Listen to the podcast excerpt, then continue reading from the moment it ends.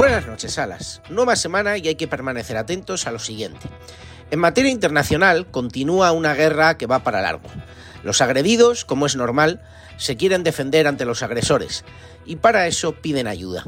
Precisamente hay debate en ciertos gobiernos respecto a esa ayuda y si no hay que pactar con el totalitario Putin. Hay que ver lo que les gusta a algunos, pactar con totalitarios. La pregunta aquí es clara.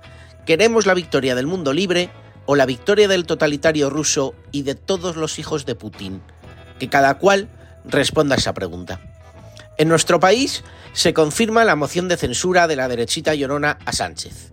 La segunda, los resultados serán aún peores que la primera. Feijó ya ha dicho que su partido se abstendrá ante la misma. Craso error. Por otra parte, la Fiscalía Anticorrupción pide 15 años de cárcel y más de 33 de inhabilitación para el exministro del Interior Jorge Fernández Díaz, el que fue su número 2, Francisco Martínez, y el exjefe de la policía, Eugenio del Pino.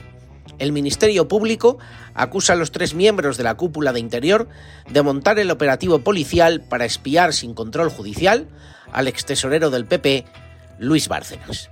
Y otro caso de corrupción, en este caso las filas socialistas.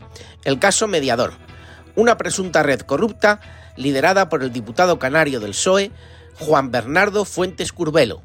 La trama se dedicaba supuestamente a facilitar licitaciones y favores públicos a cambio de mordidas al calor de las influencias del diputado canario socialista.